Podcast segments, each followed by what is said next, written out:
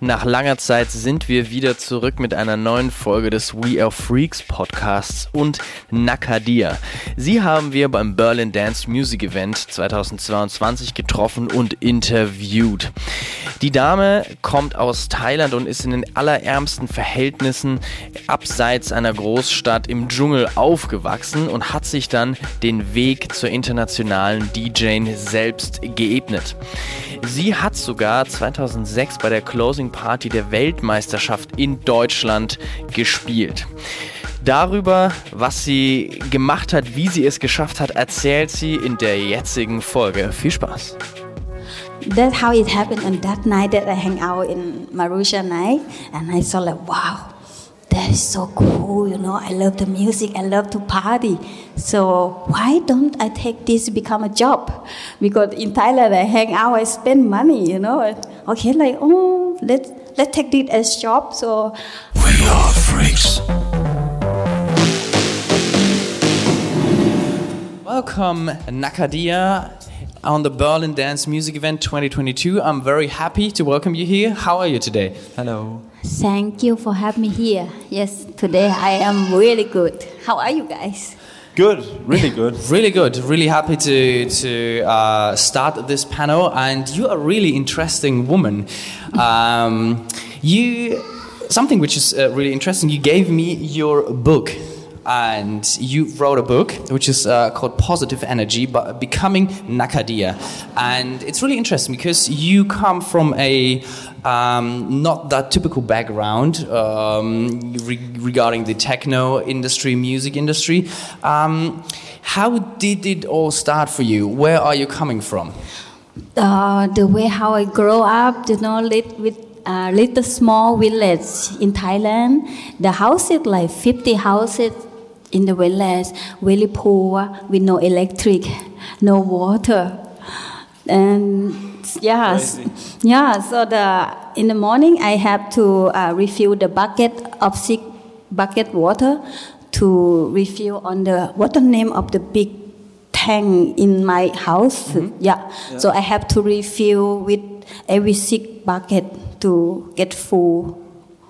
Uh, yeah, Yeah, I, yeah, I, little girl, can you imagine? Before I go to school, I am six, seven year old, and somehow I have so much power, and, and and that bucket is heavy like the record bag. That what I used to carry, like ten to fifteen uh, kilo. Kilogram. Yeah, so so that's how I refill every day in the morning to before I go to school. But so I'm really proud when I make it full. You know, it's happiness.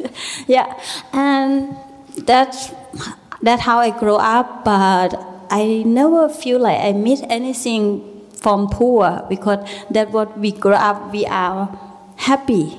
We live in the countryside and have little limit limit friend and not really have music electronic music at all So, how did you get in touch, or how did you get out of your village to Arakana city and get in touch with uh, electronic music? How did that come about? I, I never want to live in my village anymore when I grow up, you know. So when I'm 15 year old, I finished my little high school, and I don't want to go school anymore. But I want to make money. I, I want to have my own life. Don't want to live with parents, you know. So I moved to the city. But then, yeah, I like to hang out uh, in in the club, and I work at the factory. Oh, So, so I work at the factory. So every, uh, like kind of every night, I after I done my work, I hang out with my friend. Let's go there. You know, this factory is so boring, but that's how I make money for living. I am 15, 16, 17, uh, around this year that I work in Thailand. That time the children allowed to work. Yeah, but now not not not like this. Yeah, so that's how I like to hang out and party. But to electronic music like techno, you guys grow up here. I don't have. So it start 2002. You started producing here in Germany or in Thailand? That is come later because 2002 I come to Germany the first time. That ah. Seb invite me to be here and we hang out to many clubs and I have a chance to meet Marusha. That's that ah. yes. Seb like let's go to Marusha, you know. And yeah, I saw like wow, the female DJ and, um, and people really come for the DJ, you know, and the music, it, it totally different where I grow up, where the club that I hang out in Thailand. it, it's like, wow, what deep music. It, it has so much feeling. It's, it's no vocal, you know, in that time. Like, because what I listen in Thailand, so much vocal. So this is another world. I, I love it. yeah, and talking about studio is come later. So you started DJ. How did you start DJing? Who who taught you DJing, or Oh. how did you? Was it like YouTube, or did you read a book, or how did it come about? Oh, that's how it happened. And that night that I hang out in Marusha night, and I saw like, wow, that is so cool. You know, I love the music. I love to party. So why don't I take this to become a job? Because in Thailand I hang out, I spend money. You know, okay, like oh, let's let's take this as job. So but I also like the music, so I said to Seb like, I want to become a DJ on that night when I hang out. So Seb helped me like, okay, let's go to the record shop, you know. So he teach me about music and many things. So I got to why not? Uh, very limit budget, you know. I have, so I bought two vinyl and bring back to Thailand with me. But in that time, in 2002, is it's know YouTube, you know, it's so hard to learn. And Thai DJ over there, they, they don't play vinyl. They play CD, the one that you press uh, plus and minus, and, with, and then it slide out like this, you know. So nobody can teach me at all. And I said, Seb, how can I learn to DJ? Because they have turntable right there. And, and nobody plays, you know. Mm, can you teach me, or should I ask the guy, the club? Mm, maybe I can come to practice there, but how can I do? Because I have no one You to teach me. yeah. I don't have any crew. So Seb invite me come to Europe. I teach you. Yeah. Okay, and he, then he uh, went on you uh, with a master class and taught you everybody uh, everything about uh, DJing and uh, mixing and playing in a club. Yeah, so the first three months that I come at the tourist visa, I learn every day. I say in Braunschweig University.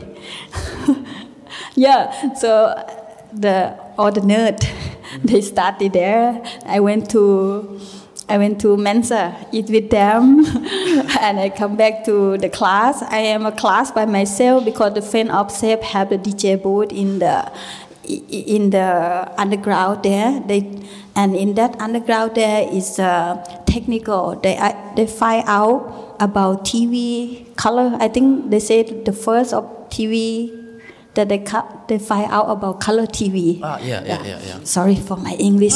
No, no Yeah. problem. So they doing work, nerd, really nerd.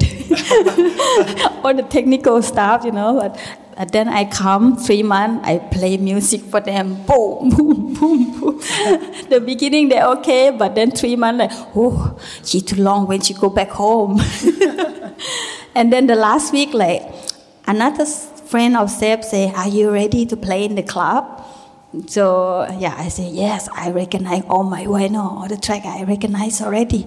I would like to play for the people because in the room uh, every day I, I see only Seb around he f- and his friend, you know. And then, yeah, so here we come. My dream come true. I played the first time in Germany, in Hanover, uh, the, the, the Expo 2000 in Hanover. Ah. Yeah, it's quite a really big club, like, wow. And my, first, my poster going around my town, and I say to Seb when he drive car, pass my poster, and I say, "Can you stop? I want to take a picture to show my mother my poster on the street." Very nice. Uh, it, it probably feels feels amazing then to, to, to see the first time. But can you imagine where I come from, little Yeah. village, you know, and poster on the street?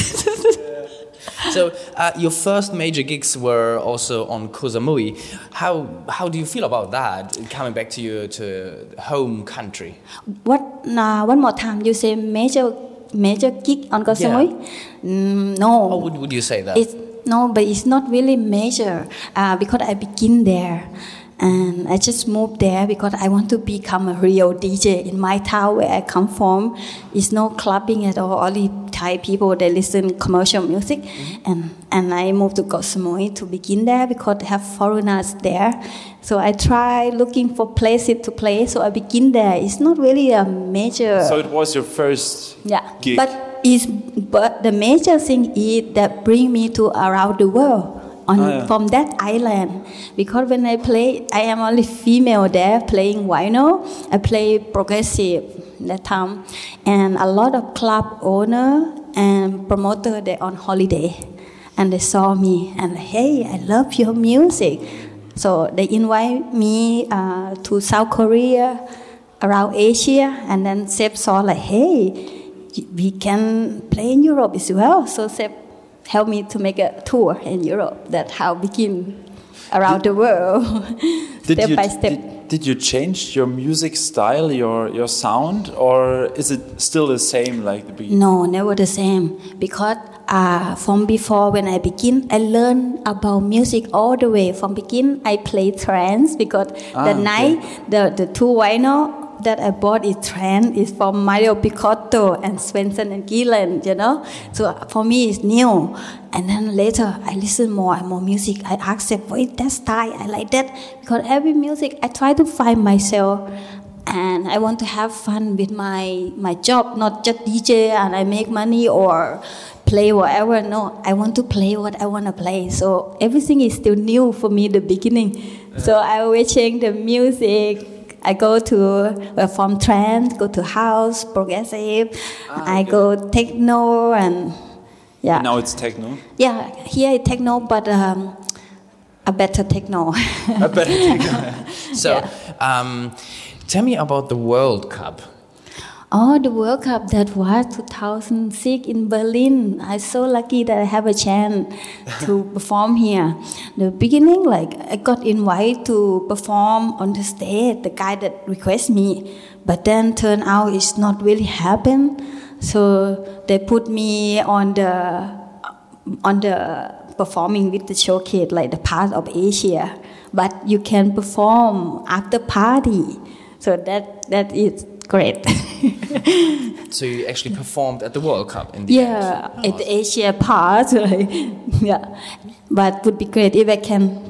They don't have a DJ booth there. The, the plan to have a DJ booth, but uh, the guy that request me, they say that um, they need to use the stadium or the for the player or something like that. So somehow it could not happen, but. I got a pass. I can go anywhere, any game in Berlin, and I play after party. VIP. Yeah, You were a yeah. VIP, yeah. which is uh, At least something. Yeah, At least something. definitely something.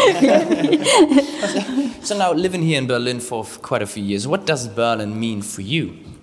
Berlin for me is like, you know, because people here they they are open minded. It's about music. People come from around the world and be open minded and about they can be whatever they want. It's freedom here. That is mean to me. It That is beautiful. yeah, it's big city with music and love. Have Berlin changed a little bit your, of your personality, or um, yeah? Yeah, yeah, it changed because, like I mentioned again, where I come from, you know, and the beginning is always learn, and and Berlin it teach me a lot because uh, to about mu talking about music because uh, techno music it's, it teach me a lot here. You can understand different style of electronic music, but people in Asia they, they still sometimes they misunderstand of music mix all over the place in one set, you know. But here it teach me a lot how how to play what different kind of music And, and and the quality of the music. Not just because this is techno, but every techno doesn't mean good. It's about quality of sound. and what, what, what do you say? Like, what is the big difference between Asian music scene and the European or German music scene? Uh, in Asia, the scene really, really small Ah, okay. for elec- uh, for techno. Electronic music. electronic music, but the EDM they, they also call electronic Ah, music, okay. but there is big, really big. but the underground scene really small. Yeah. So, but we we grow step by step, and now become COVID time. Uh, I'm not going back to my country or Asia for like two year and a half like that. I don't know exactly how the scene will be like, but next month I'm going back, so I will see what's going on. I will let you know. All right. so, so talking about your your time since 2022, uh, 2020. COVID time. Yeah, yeah. What did you do? How did you spend your time? Uh, for me, it's amazing. I'm sorry for someone if they think if thinking about COVID and a lot of people die. Yes, that is really really bad. But for me, wow! I because since I'm DJ, I always on tour on the road. Come back home a few days, pick my bag and go. But my life completely changed. I have a chance to be home like normal people and my body really healthy and no drinking stay healthy you know having a routine wake up six o'clock in the morning sleep midnight and have so much time to educate learn and work at my studio Do you still have this daily routine or? um, the routine for before COVID time is different. Wake up from the hotel and go to the airport and play and hang over out, you know. But the routine of the COVID time, yeah. So, like wake up in the morning, have some coffee, and start my day. So coffee is important for you in the morning. I'm normally I'm not crazy about coffee, but I find out the coffee it burn belly fat. and then I thought like, yeah, why not? All right. Good take on coffee. Is that true? I don't know. Uh, co- uh, the coffee with the lemon citron, so salmon. Yeah, I hear about it, yeah. Yeah, One- try. one- one time. oh, but you don't fit. I do. But I drink normal coffee. like- but oh, coffee with a lemon. yeah. How, how do you prepare that? Like, it- Just one cup shot of lemon and then with the fresh coffee. That's it. Bam. Does, does it taste And good? then when I wake up after just- one shot, I'm awake. but just one cup, not like. one or two, I go crazy. I will work at the studio like this, checking. You know. Do you have a studio routine or is it? I, I do I work at the relaxing way. I don't want to have something pushing, not routine, and then I have to go follow my hour. So I relax. Sometimes I feel like okay, now I want to learn German. I take my hour learn German.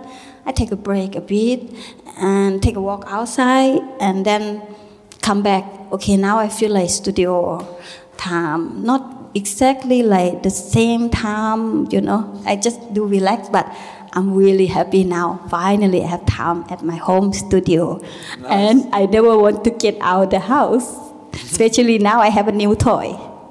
New toy. Toys. Yes. Nice. So, what's your producing style? Do you start tracks and finish them right away, or do you start multiple tracks, hundreds or tens and Oh. whatever, and then finish them at some point? Wh- What's, what's your style? Uh, it depends. The beginning, I produce a lot. Uh, I don't have much experience the, the beginning, no, and I produce the track done, but it's not perfect. I don't like. I'm not happy. I change the new track, and then hmm, I don't really like. I work again. I never finish the track, but people say you have to finish the track. I never finish, so but I keep on edit it's for my practice the beginning and but especially in that time i use plug in so i never have happy with my sound it's so light i want something heavy and fat you know until i find out with the analog gear i have 30 37 yeah and then the new one really later one i have the from Iligasin uh, techno system so now i'm really happy with my sound so I will finish the track by myself very soon. very soon. But I still have to work on audio. Still have problem with adjust the right, the right quiz. Uh, yeah, I mean, you see, everybody's always learning. So, um, your would you say your first release on Filth on Acid was an important moment your career, or how did, did did it affect your career? Your release? Or- no, really? Uh, I mean, to release on Filth on Acid is really nice, nice label and good to release on. But no, it's not. It's not like change my career or something because my career more on tour, on playing.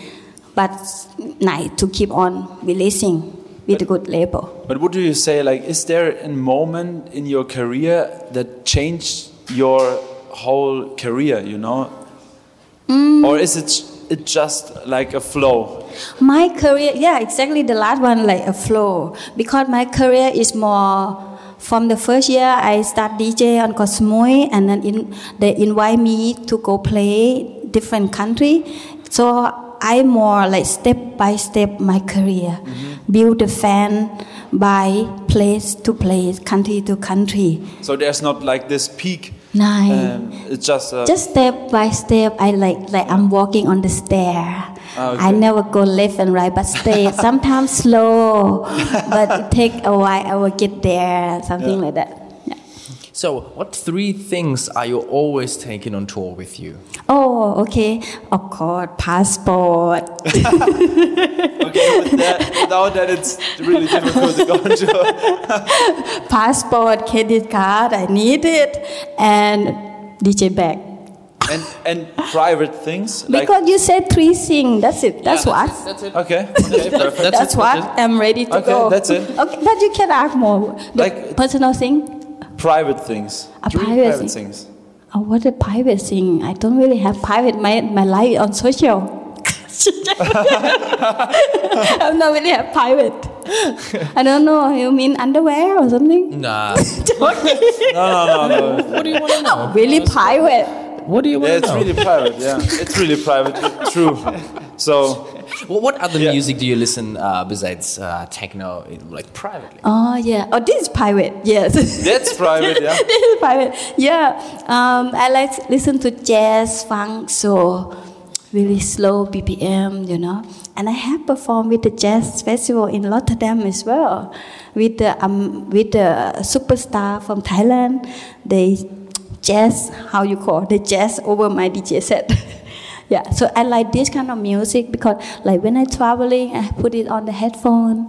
It make me walk really calm. Even I have to run to the gate, but this music make me go slow, relax. This kind of music does it have an influence to your music?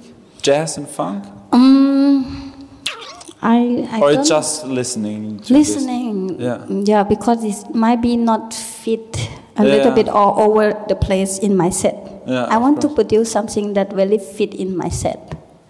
Like nowadays, there's not just like DJing and producing; it's also social media and entertainment. What do you think about it, and what is it for you? And what means for you to entertain and to be, yeah, active and, and on social media? I not really get it from beginning. I- like nowadays it's not just DJing and producing. Also a big thing these days is like social media and to be ah. present on social media. And what do you think about it and and how important is it for you? Yeah, normally oh, it like it's a shame what's going on right now. But the DJ now you have to do everything. Yeah, yeah. You, you have to do everything. For me, well, you have to follow what it what is now. But it's you easy for you to perform on social media or on, perform in social media. yeah, like in front of the camera, for example. Ah, like playing live. Like sometimes we do a live stream, something like that. yeah, for, for sure. Like or, or to speak to your to your Oh, community. Oh, talk talk to the Yeah, camera. It Yeah. feel like I talk with myself to the phone. It looks so stupid, and I'm so bad with that. So some people have talent and I not I don't like it, but I try my best. But for another people it might be good, you know. But I don't like, you know. Hey, I'm here. I'm la, blah blah blah, you know. Yeah. So it's, no. it's, not, it's not your thing. No, not my thing. So now you wrote a book, and um, the picture is really nice. And, Thank you. Um, it's, it's interesting to read your uh, real name actually because it's um, real long and. Siprai Mongpan Glang. Seprai Mongpangklang. Yes. Yeah, genau. And um, what do you write about in this book? It's about how hard to go from this countryside, you know, to make it to the world. I want to inspiration to the people. I want to share because it's not just about you DJ, you go play everywhere, but to get there, how to get there, you know, so many things on the way and also many trouble with the visa. Thai passport, you forget to think about it. Traveling or every week, I have to go to the embassy. Mm, true, yeah. And also to in that time we have no social to get the booking. Also hard. They have to do a lot of work to get the booking. We don't have a agency in that time. We have to work everything alone. We even have to send the fact to the club, you know, or by email. That's how hard to get the booking. And also when we make a tour, sort out for three months on tour, uh, we have to make a visa. A, few, a few time a week that we have to go embassy, waiting for the passport. Sometimes they keep my passport so long, like uh, I have to fly every weekend. I need my passport, you know. But not only that, in the book. But if you read the book, you will hear my voice. Also, I, Yeah. I wrote very easy English, and you can hear my accent.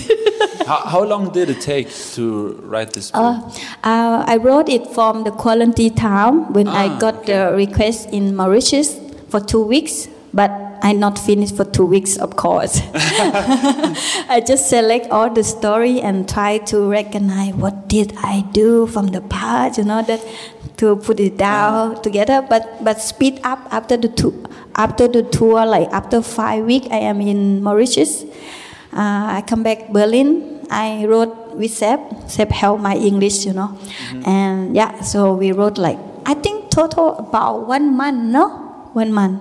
Hmm, nice. Yes. So where can you get the book? Where is it available? The book is uh, available on Amazon, or people can order from my website nakadia.com. There I can sign for them. Yeah. Oh, The beginning, the beginning, like when it's released in February 2021. Yeah. And then the fan, they say, Nakadia, can you make a kiss on the book as well? Like, oh, okay. and, and then I put on the story, like, oh, somebody asked for the kiss. My lipstick will gone soon. And then another guy, good idea, Nakadia. I want another kiss also. So I have to kiss like this with the sign and kiss and kiss.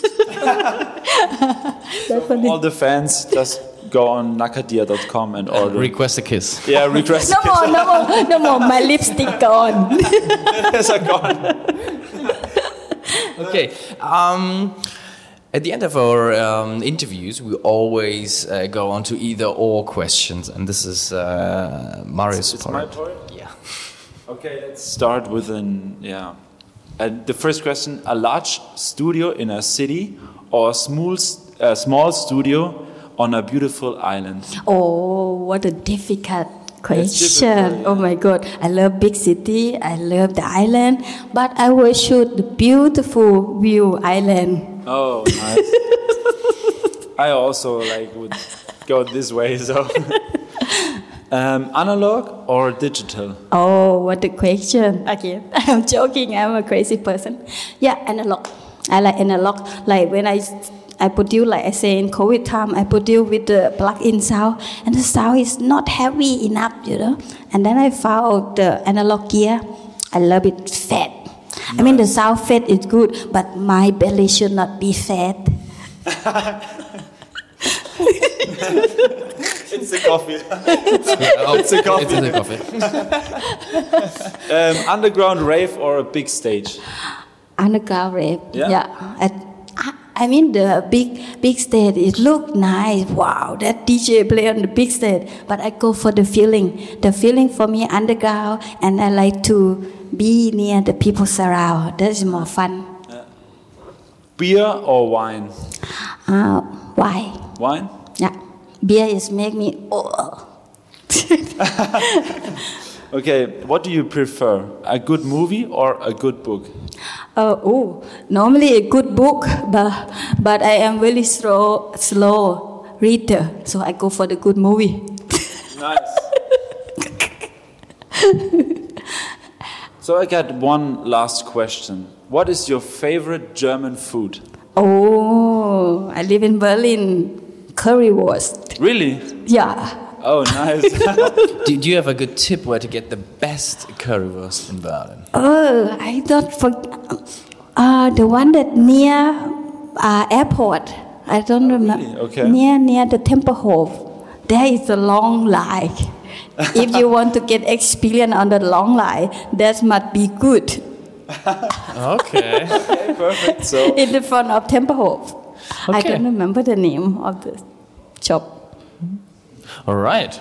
Then thank you for uh, Yeah. being part today. Uh, It's finished already? yeah. I want to talk more. you want to talk more? Joking. okay, thank you so much for having me here. I hope I not talk too much. no. no, no, it was You did great. cool. You did great. Amazing. We are freaks.